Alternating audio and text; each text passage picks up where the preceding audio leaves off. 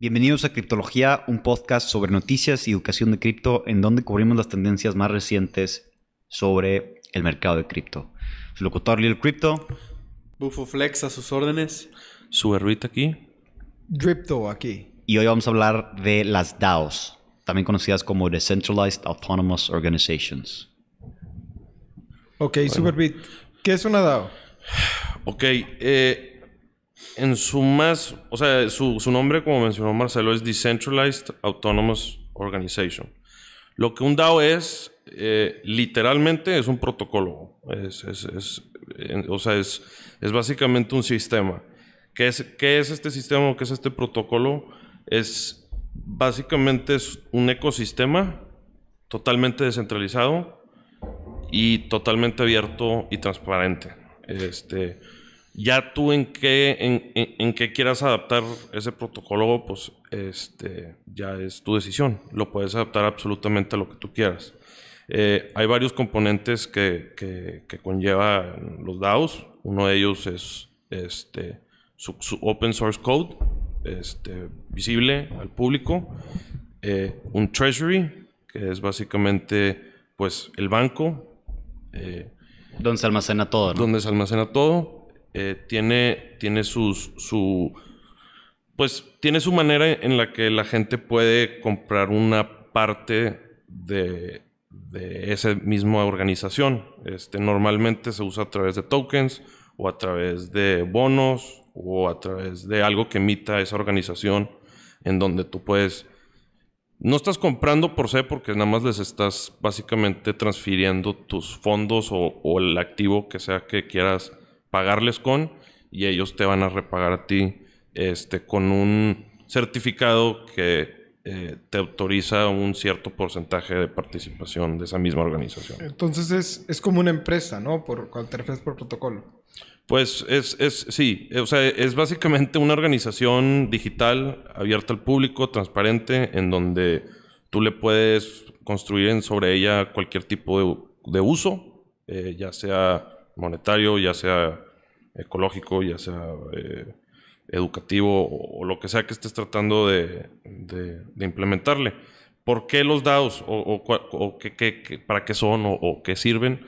Pues son maneras muy eficientes de poder ser, tener una organización transparente, tener una organización global. Global, totalmente. Eh, no, no son realmente autónomas, o sea, hay alguien siempre detrás de, de, dicha DAO. Pero el chiste es que es totalmente transparente, el código es, abierto, entonces... ¿Por esa persona qué hace? La, que hace el DAO? Sí.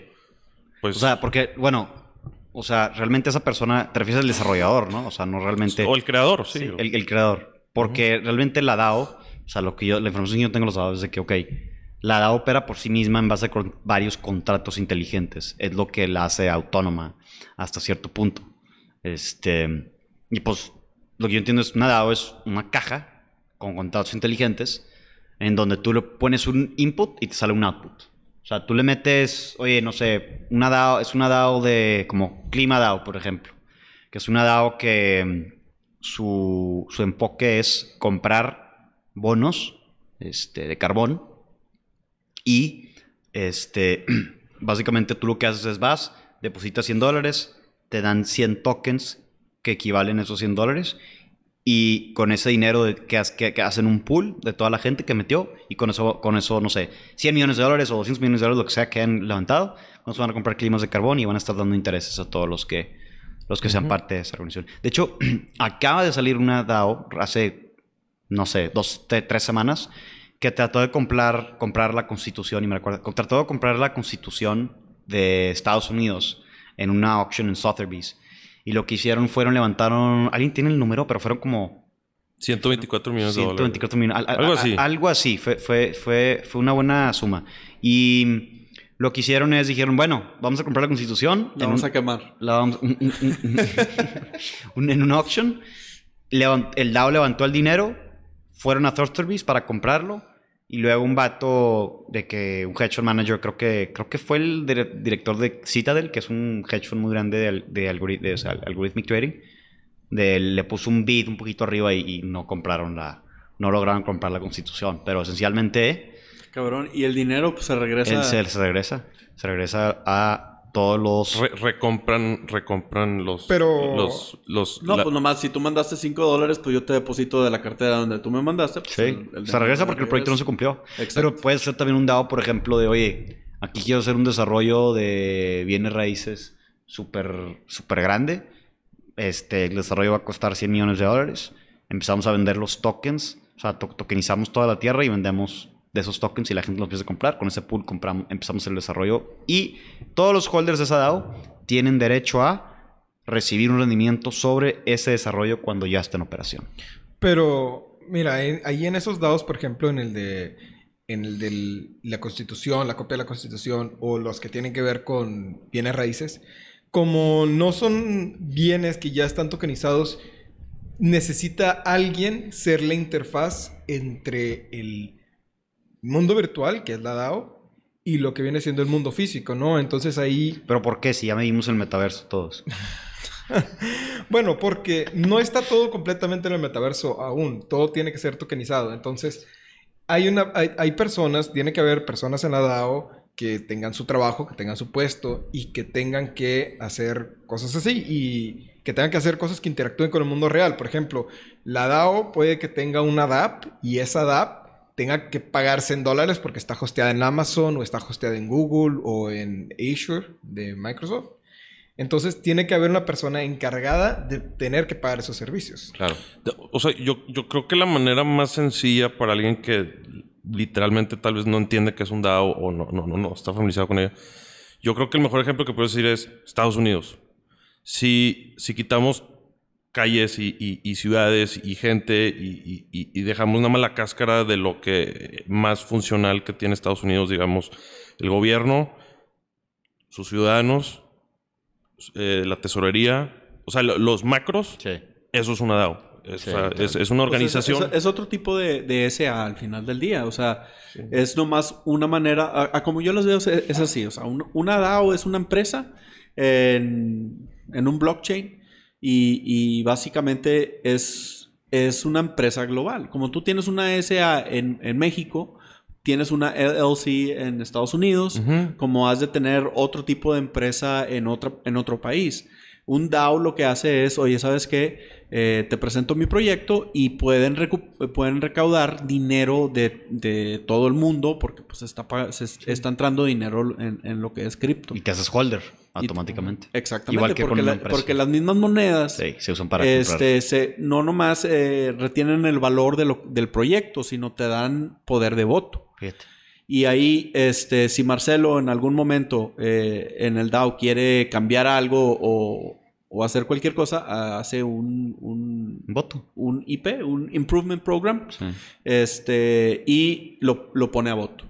Ya cada DAO tiene una diferente manera de cómo este, mejorarlo, o, o sea, los porcentajes que se necesitan para que pase lo que se va a hacer, y, y como quiera vas a tener que tener el, una- un intermediario que pueda modificar ese, esos contratos. ¿verdad? Sí, yo quisiera, este, sé un poco, he escuchado algo de los casos de uso. Quisiera delinear alguno de ellos. A lo mejor Humberto me puede ayudar un poquito a, a lograr más, pero los casos de uso que yo creo, o yo veo para los dados son, eh, corrígeme estoy mal. Uno, para hacer una empresa, literalmente. O una empresa quiere ser una app. Digo, esto fue idea de Humberto, este, que es una idea que tiene Humberto. Entonces quiere ser una app, no sé, de mensajería encriptada. Hacen la propuesta, el white paper, lo proponen y dicen, ok, para hacer el app necesitamos un millón de dólares y necesitamos este, que la gente lo llene esta cubetita de que es la DAO, el Treasury, y la gente pues, lo empieza a llenar y luego una vez que lo llena, eh, ya pues tienen los fondos y luego la gente empieza a decir, ok, bueno, ¿quién va a desarrollarlo? Y la gente empieza a subir, los holders empiezan a subir diferentes propuestas de, de seguridad, de la interfase, del, del- del- de, de toda la, de, de todo el código. Se hace un submission del código y luego todos votan qué código quieren. Entra el código, le pagan al desarrollador que hizo y luego haz de cuenta que hay bug bounties. De que, ok, este, encontramos este, este, este y este bug. El que agarra los más bugs se lleva el bounty de, de 3 mil dólares. Entonces, literal, ya estás pagándoles a todos por colaborar, por, por trabajar en una organización sin realmente, sin realmente, pues, tener un puesto fijo. eh, Oficial. con- oficial. Entonces cualquiera, o sea, creo que va a soltar mucha liquidez en la economía eso. Y pues igual, cuando, oye, quieren hacer un cambio de color o de UX UI en el app que ya funciona, pues, oye, pongan un voto, vamos a poner forth la propuesta de dos opciones y, y este, todos votan qué UX UI quieren. Así como, como se juntan los, los accionistas este, mensualmente de Alfa o de Vitro o de FEMSA o de Cemex o lo que sea, Claro. a votar de diferentes propuestas y, y- y cambios. Así es prácticamente una DAO como funciona, pero de manera internacional, descentralizada, Sí. El, digital, el código es tu constitución, tus inversionistas básicamente. son los, los participantes en esa organización, la liquidez es la tesorería que tienes, es, es, Y es- todo funciona es un ecosistema totalmente descentralizado. es con un- contratos inteligentes. Y para los que no saben qué son contratos inteligentes, los contratos inteligentes son literal igual, como una cajita en donde tú dices, ok, este, bajo ciertos parámetros quiero que te ejecutes. Vamos a decir que yo a Humberto, eh, le- le- en vez de, no sé, le voy a pagar mil dólares para que me haga una app de seguridad, pero en vez de pagárselos y que me lo haga después, o antes y después, y corra con el dinero de alguna manera, lo meto en smart contract y le digo, mira, si Humberto hace el submission del código, este, y está completo en base a estos parámetros, ejecuta, eh, yo meto esos mil dólares al contrato inteligente. Si Humberto mete el código y hasta que no lo meta, no se van a liberar su cartera, Como un su escrow. criptocartera. Como, como un escrow.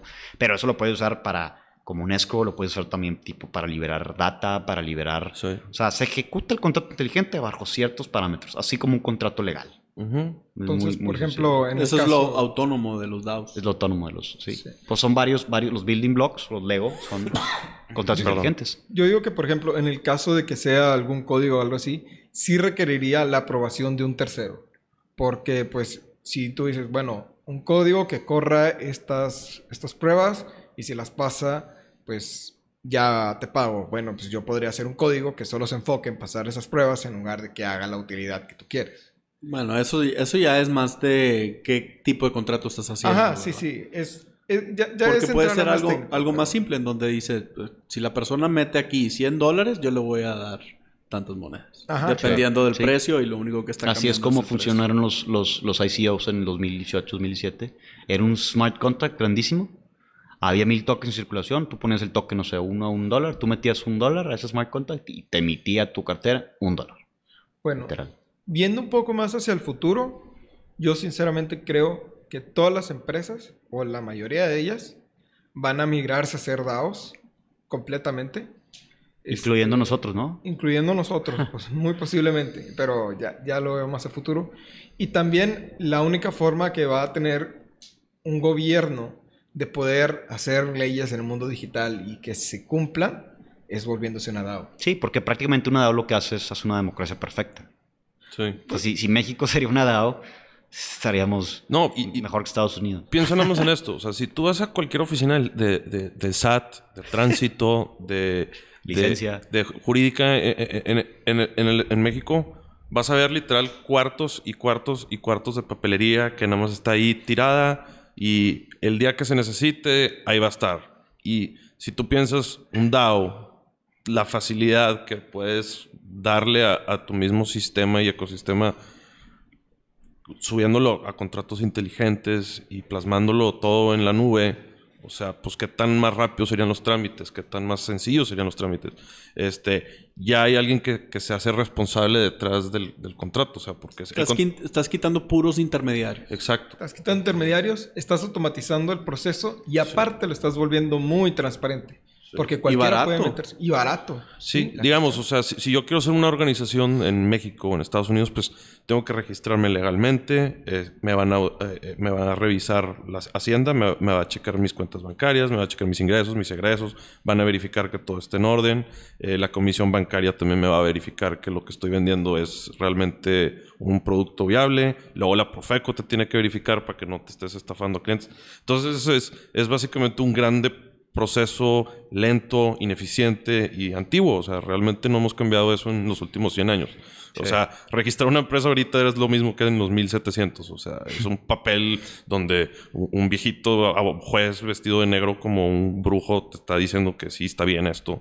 Cuando ahora todo lo podemos subir eh, a un DAO este, totalmente transparente, todos se pueden subir, ver qué está pasando, las transacciones están en vivo, los contratos son inteligentes, o sea, es, es eh, cualquier organización o cualquier eh, misión que estés tratando de cumplir va a ser más eficiente y más rápida a través de un DAO. Sí, sí, sí, sí. sí. Yo, yo, yo quería preguntar, ¿qué tan difícil es hacer un DAO?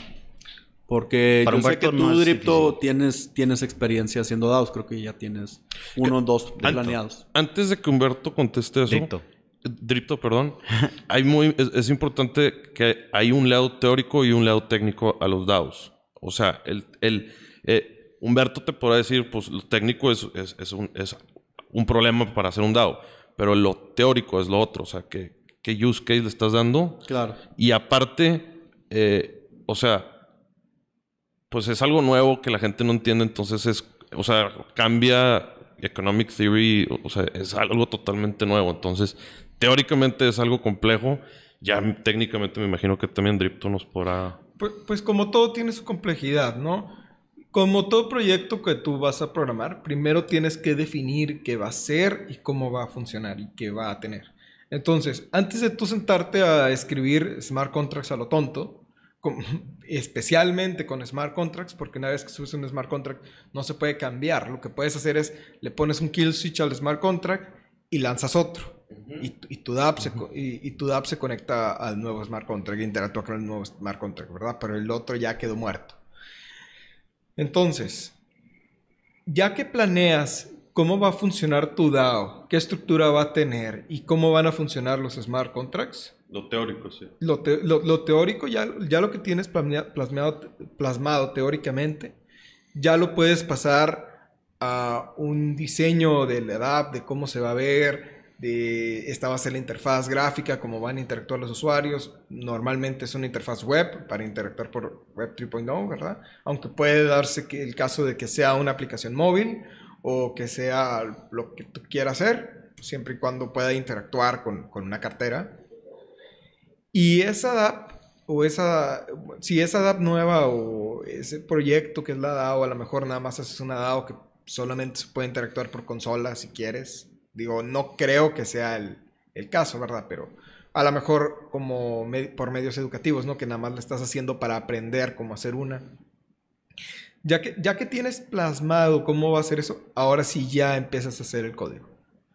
Este, y la verdad, hacer, escribir código es muy fácil una vez que ya sabes qué vas a hacer y, y cómo lo vas a hacer. Los parámetros, vaya. Sí. Por ejemplo, si tú me dices, oye, eh, Dripto, escribe un programa que me calcule tal cosa utilizando tales métodos o tales, eh, tales ecuaciones, este, y me lo muestre en una gráfica que se vea así, así, así, pues yo voy a podértelo hacer y simplemente voy a estar avanzando y entregándote el, el- el progreso, ¿verdad? Yo, yo tenía una pregunta, Humberto. O sea, ya, yo, digo, yo, yo esto lo estaba pensando esta semana cuando estaba eh, pues pensando en DAOs y esto. Que realmente, realmente, nu- el, el descentralizado de verdad todavía no existe por se, ¿no? O sea, No. porque un DAO- si tienes un DAO, pues bueno, necesitas un network. Un Te voy a decir, No, Ajá. pero tú lo puedes soltar a... tú- o sea, tú lo puedes programar, lo sueltas al wild y No ya en el wild, ahora sí, ya es como... te voy a decir, sí. te voy a decir, Pero no vive por sí si solo. existe, no funciona. Sí. Eh, eh, ejemplo, Tesos, no funciona. Mu- más de un billón de dólares de funding, no funciona. ¿Por qué? Porque, y, y- y quién toma la- No, el consenso. ¿Y quién va a tomar las decisiones? Y no, el, el consenso lo dirige. Güey, pues, el consenso, ¿y quién es el consenso? Entonces, Pues todos yo- los que tienen la... la moneda. Exacto, pero si todos son ingenieros de ciberseguridad y están en un DAO, nunca se van a poner de acuerdo, porque todos son ingenieros de ciberseguridad y todos tienen el mismo rol. Para Entonces- eso votas. Ah, bueno, pero no te enojes. Este, No, es que, es que estás diciendo que no hay un consenso cuando obviamente No, sí, la sí hay democracia perdura y el 51% es lo que va a hacer que Sí, pero- si hay un consenso, dando. si hay un consenso, pero, pero es el problema que está teniendo Bitcoin ahorita, que muchos core developers están saliendo a desarrollar Bitcoin porque nadie se pone de acuerdo y todos se pelean.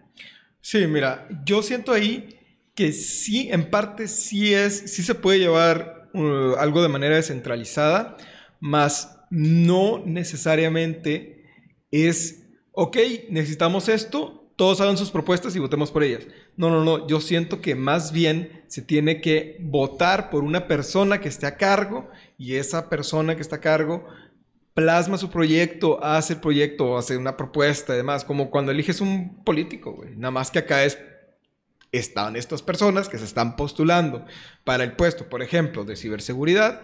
Cada quien tiene su, tiene su plan de qué va a implementar y cómo lo va a implementar. Y la misma comunidad vota por el, por el, por el que por el que ve más viable, ¿no? Este, claro, no todos saben de ciberseguridad y a lo mejor debe haber unas personas que, se, que, su voto pese más que los otros, pero pues si tú no sabes de ciberseguridad, pues no vas a votar por, por eso y ya es una solución muy simple, ¿no? En lugar de darle un voto más pesado a alguien, porque eso ya lo pensé antes, dije, si le das más peso a un voto a una persona, simplemente por los conocimientos o el background que tienes, que tiene, pues no, no es igualdad real, ¿no? Ante la ley o como lo quieras ver, o ante el smart contract, o sea... Y aparte, ¿cómo vas a calcular si para votos de esta índole este güey más? Es, muy complejo. ¿Se puede hacer? Es muy complejo. Este, entonces, pues simplemente te abstienes y las personas que sepan de seguridad o que crean saber de seguridad, que voten y que se lleve a cabo y se seleccione. Pero no puedes, si una persona propone un proyecto, no le puedes seguir votando por el proyecto de otra persona, ¿no? Porque pues se interrumpe o sí, vamos por ahí, pero yo quiero más esto y ya cambia la dirección. Tiene que haber una persona dando dirección. Por eso yo, yo, yo, por eso tengo la teoría que los DAOs en realidad son autocracias, no democracias. ¿Autocracia qué es? Pues es como es como, o sea, como, como si eres el rey. O sea, de que la gente, hay poder en la gente y ajá, ándale. O sea, medio, medio así. O sea. China, haz de cuenta. Bueno, eso, es más comunista, pero, pero sí, o sea, es, es, es, este gente que se otorga el poder de tomar las decisiones cuando se supone que es para ah, todos. Putin, Putin es un autócrata. Mm. pero por ejemplo, acá tienes la, la, ventaja de que si alguien está haciendo algo que no está funcionando, todos en la DAO se ponen de acuerdo y lo pueden correr. O sea, sí, sí, cualquiera puede poner un voto. Igual, o sea, si está tomando una dirección que a ti no te gusta porque votaron todos sí y tú dijiste que no, güey. On stake. Vendes tu... vendes tu... ya te sales de ahí. ¿Por, qué no, ¿Por qué no empezamos a hablar de los DAOs que ya existen? A ver, tú, tú platicaste ahorita de clima. Sí. Pero yo creo que el más OG Olympus. Pues, es el Olympus. O sea, es, el, es, el que de, de, repente llega al estrellato. En, en Grecia. Sí, en Grecia. Platícanos un poco. Yo, ¿Olympus DAO? Ajá. No, pues te estoy preguntando a ti. No, pero tú dijiste algo de Grecia, yo no sé bien qué es. Olympus. Ajá. Sí, de Olimpia. Ajá. No, de Olimpo, del monte Olimpo, donde se supone que estaban los eh, dioses. ah, no estás hablando de Olimpia. No sé. Yo estoy hablando de DAOs. ¿Sí? ¿Tú estás hablando de Grecia? Sí, porque no sé, qué, no sé qué es Olympus DAO. Pues platícanos un poco. ¿Cómo que no sabes qué es? Ok, bueno, Olympus DAO es bueno, fue el segundo. Yo te diría que. ¿El segundo? No. Sí, el primero fue The DAO de Ethereum. Y fue uno que falló. Sí, pero no es clase de historias. Vamos a hablar de, no, no, Olympus. No, no, no. Olympus DAO ah. no fue el segundo DAO. A lo mejor sí el segundo que fue mainstream o que todo el mundo escuchó de él, pero no fue el segundo DAO. El primer DAO definitivamente fue, el de Ethereum. No, fue, ¿No BitConnect. No, fue Bitcoin. Bitcoin prácticamente pues, es una network es el primer DAO porque es la primer, este, no tenía gobernanza, no podías votar para tu, para tu proponer cambios y demás, porque ya Bitcoin salió y se quedó y no se puede cambiar. Pero técnicamente fue el Nadie puede votar. Nadie puede votar, pero sigue siendo no tienes que votar para hacer una DAO. Bueno. No tiene que haber no te tienes que enojar tampoco. En, Olympus, en Olympus, tipo en el Reserve Currency, en el en su DAO normal, no, según yo, no, tienen, no tienen votos, ¿no? sí? tienen, ¿no? Sí, sí, creo que sí. no sé, no sé, pregunto. ¿Sí? Votas. Sí. O, sea, las monedas que tú tienes stake es el poder de voto que tienes. Ya. Y este. Pues sí, básicamente el, el, proyecto de ellos lo que tratan de hacer es, en base a sus reservas, crear una reserve currency, una stable coin, pero que no esté ligada ni al dólar ni a una moneda de la- del plano real En Olympus DAO. anti-metaverso. Sí. Eso es lo que tratan de hacer en Ethereum. Por eso, cuando tú compras Olympus, lo que te dicen es, oye, pues ay, yo quiero DAI. ¿Por qué quieren DAI? Porque esa es la stablecoin de, Sí, de Ethereum. up. Entonces, Sí. este, yo creo que ha sido muy exitosa por ser una de las primeras en salir con este esquema.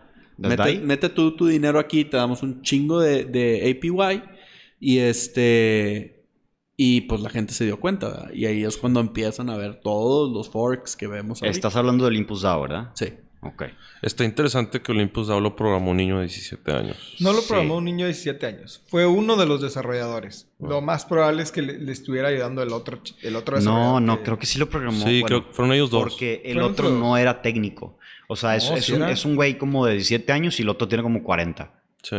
Entonces, el, el de 40 es, ex finan- es financiero, eh, ex los Sí. quant, algo así.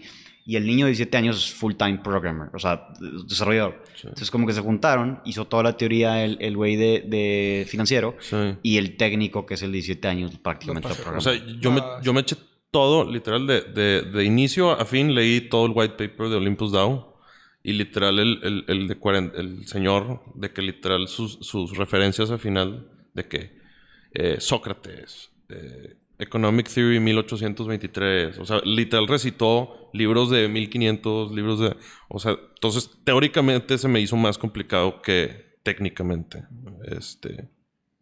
Digo, ahorita cuando tú te metes a un fork de Olympus, de Olympus DAO, eh, ves contratos inteligentes de, mil, de más de mil líneas de código y bastantes cosas más eh, complejas, pero porque fue un proyecto que fue creciendo, hicieron un fork, fue creciendo, contribuyó mucha gente. Fue, eh, ¿Podrías explicarle a, a- a- a los integrantes qué es un fork o qué, qué te refieres con eso? Bueno, un fork de un proyecto o de, de un- de- en este caso de, de una DAO, lo que hacen es copian todo el código que tiene la DAO, le hacen cambios y lo publican ellos. Esos cambios pueden ser muy mínimos, por ejemplo en el caso de clima, donde lo único que cambiaron fue qué tokens vamos a comprar y qué nos va a respaldar. O pueden ser muy amplios, como por ejemplo en el caso de Héctor DAO, donde emiten bonds y tienen un chorro de cosas ahí. Ya te habías tardado Planeado. mencionando Héctor Dado. Héctor Dao, tú estás en Héctor Dao, ¿no? Te has invertido en Héctor Dao, Pablo. ¿Quién es Pablo? Bufo Flex, perdón. Sí, por favor. No, no te creas. Este, sí, mira, eh, yo le entré ¿Y era a rico? Héctor Dow. ¿Mandé? ¿Ya eres rico? No. Ah. La neta no. Entonces, no que nos interesa. no estuviera aquí sentado. Bueno, Oh. La videoconferencia sería de, Somos de las Malvinas. este, básicamente, lo, la primera diferencia, obviamente, de, de, de Héctor Dow a Olympus es en qué chain está. Que está en Phantom. Y a mí me encanta Phantom. Entonces dije, pues si ya le entré, pues vamos a entrarle una en Phantom. De hecho, estamos esperando otra que también se llama Phantom. Es Phantom en Phantom. Eh, pero Héctor Dow es muy interesante porque fuera de los mejores rendimientos que tiene, eh, sí se están tratando de separar lo más posible de, de Olympus en la forma en que hacen el dinero. Y ellos, ellos dicen que no es tanto un fork, sino un spoon. O sea, es- son lo más diferente posible eh, agarrando el código original. ya. Y pues, la verdad, ahorita a todas las DAOs les está yendo de la chingada. Yo pero la que- menos de la chingada que les está. De las tres en las que estoy, eh, Héctor DAO está. Yo creo que para que estable. entiendan un poquito los que nos están escuchando, eh, llegando, o sea, retrasando un poquito, eh, así como Dodge es un fork de Bitcoin, o Litecoin es un fork de Bitcoin, o Bitcoin Cash es un fork de Bitcoin, eh, Héctor DAO, Clima DAO, eh, Wonderland. Wonderland, Time. Time DAO, eh, todas esas Wonderland es Time. son forks de DAO, que es el primer DAO comercial en operación que funcionó. Porque como, Olympus. les- como sí, Olympus, eh, el primer DAO que no funcionó, o sea, la- esta visión de los DAOs la tiene Vitalik Buterin, el, el- el que creó Bitcoin, Ethereum. des- eh, Ethereum, perdón, desde el 2014. En el 2014 el pri- se creó The DAO, que fue el primer DAO que, que existió eh, eh, como tal. Y básicamente lo que era era un smart contract inmenso en donde inversionistas pusieron alrededor de, bueno, alrededor de 200, 100 millones de dólares y fue hackeado, lo hackearon. Entonces lo que hicieron los hackers es, hicieron un mini DAO y ma- mandaron... Empezaron a sacar. Empezaron a sacar al mini DAO el dinero del, del DAO. Y los inversionistas que metieron todos el dinero del DAO dijeron, ¿qué onda? ¿Qué está pasando con nuestro dinero? Y dijeron, ah, bueno, vamos a hacer esto. Vamos a hacer un fork, que es Ethereum, Todo igual. todo igual, excepto... Sin el hack. Sin el hack. Entonces, básicamente los inversionistas prácticamente no perdieron su dinero. Y, yo me acuerdo... Y así se creó Ethereum Classic. Ethereum Classic es la versión vieja de Ethereum. Y yo me acuerdo porque yo entré en Ethereum en el ICO y cuando lo compré era ETC y cambió, cambió a ETH, el, el ticker. Me cambió automáticamente en Kraken, me acuerdo completamente. Este, y ya, bueno, esta es una breve historia de los DAOs, pero, pero sí, Está nada más chida, para que la entiendan de dónde, de dónde vienen estos forks y cómo se repite la historia. Y pues los forks vienen desde, desde, ¿Desde Humberto, de- Bitcoin? desde- no, pero desde antes, o sea, el- siempre se han hecho forks de código, ¿no? Sí, O sea, siempre se han hecho forks de, de distintos proyectos. Este, Pero viene desde, desde código, ¿no? O sea, porque, por ejemplo, por ejemplo, C se forqueó en C++, algo así. no, O sea, no, no, no, no, no, no. Bueno, es que una cosa son lenguajes de programación este, y otra cosa es hacer fork de un proyecto. Ajá. Siempre en el mundo open source, cuando hay desarrolladores que forman parte de un proyecto y el proyecto empieza a tomar una dirección a la que no les gusta o simplemente es abandonado y, y otra persona quiere retomarlo, lo más común que se hace es que se hace un fork para continuar el trabajo o para llevar el proyecto hacia otra dirección que le apetece más a los desarrolladores que había en un momento. Por ejemplo, eh, esto es un ejemplo de Linux. eh, eh, mucha gente de aquí me imagino que no se, no sabe Linux. Pero, Sí, sí, sí lo he usado, pero... Pero bueno, lo, lo voy a, lo voy a aterrizar un poco más. Lo voy a aterrizar para que entiendan. Bueno, en Linux hay un eh, entorno gráfico que se conoce como GNOME. Bueno, GNOME tiene GNOME versión, un- ver- versión 2, versión 3, este, hasta la 3. Ahorita la máxima es la 3. Y pues estaba el GNOME 1, ¿verdad? También. Eh, pero eh, GNOME 3 tuvo muchos problemas en performance, era muy lento, estaba muy chafa, la verdad. Eh, a mí no me gustó. No me gustaba, ahora sí lo uso, pero antes me gustaba más una versión de GNOME que se llama GNOME 2. Pero esa quedó descontinuada porque el proyecto, pues, pasan a la tercera versión y empiezan a sacar.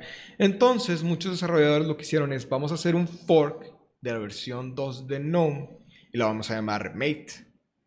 Entonces, es GNOME 2, pero ahora es el entorno gráfico de GNOME 2. Le vamos a seguir trabajando, le vamos a seguir mejorando, lo vamos a hacer compatible con las nuevas cosas que vayan saliendo, este, para que no se quede muy viejo y pueda seguir instalado en sistemas operativos nuevos. Le vamos a, lo vamos a estar manteniendo y le vamos a estar agregando. Y pues eso ahora es Mate. Y ahora pues las personas pueden instalar Mate o pueden instalar GNOME, que es la versión 3. Que pues ya está más chida, ¿verdad? O sea, prácticamente hicieron un fork de Linux. No, no de Linux, del entorno gráfico, del- de la pantalla de Linux. Ok, Lo- la ya, la ya. interfaz gráfica de Linux. Eso Y es lo que cambia. Todo es, todo es open source. Todo es open source. Wow. Eh, Los forks solo pasan en el open source. Porque al momento de que el- un código es privado, pues la única forma de que tú hagas tu propio fork de ello es comprándole el código a otra compañía. Y ahí ya no sería tanto un fork, sería Claro. como un white label o algo así. Claro, no, no, definitivamente. No, pues los DAOs son algo que definitivamente yo le veo mucho potencial en cuanto a casos de usos, definitivamente con, Todo. no, pues gubernamental, todo lo que tenga que ver con gobernanza. Todo. Sí. No, no necesariamente gobernanza. sí. Todo ser una DAO. Sí. Todo. Todo Sí, es es, una- es que, güey, imagínate que tú puedes en cualquier momento entrarle y salirle como, como tú quieras, dependiendo de los contratos, obviamente. Y, y lo puede usar hasta alguien que está, va a poner un puesto de limonadas hasta una super mega empresa que está Claro, buscando dinero. claro. Puedes vender bonos del papel de baño que vas a usar en 30 años, güey. O sea, ¿Cómo? Puedes literal. hacer lo que Va- sea. puedes hacer una suma de cuántos árboles matas eh, en una vida entera limpiándote, yendo al baño. y literal puedes stakear bonos de, de climáticos a base de eso y empiezas a dar un rendimiento. No, porque, o sea, porque prácticamente... Te haces, te haces carbon neutral. Exacto, güey. o sea, la, la persona, sí, güey. Ya, ya me imagino el anuncio de... Este mes tuve diarrea, maté cinco árboles. wow. Voy a tener que comprar un token más. No, es que literal, sí, lo puedes usar para fondear un proyecto, para hacer un desarrollo desde cero, lo puedes usar para hacer una empresa, lo puedes usar para prácticamente... Los, yo creo que los casos más inteligentes van a ser los que todavía no salen. Exacto. Lo que no, no- lo Claro, que no es- nos Esto imaginamos. apenas que está no nos hemos empezando. Eh, eh, o sea, imagínense que lo que ahorita, este es mi punto de vista, eh, not financial advice, whatever, eh, do your own research. Disclaimer. Ahorita estamos viendo los CryptoKitties de los NFTs de lo que van a llegar a ser los DAOs. Fíjate. Sí. Ahorita... Porque la gente estaba de que, ¿cómo, güey? O sea, ¿cómo que pinches CryptoKitties están vendiendo en 200 dólares un, un JP?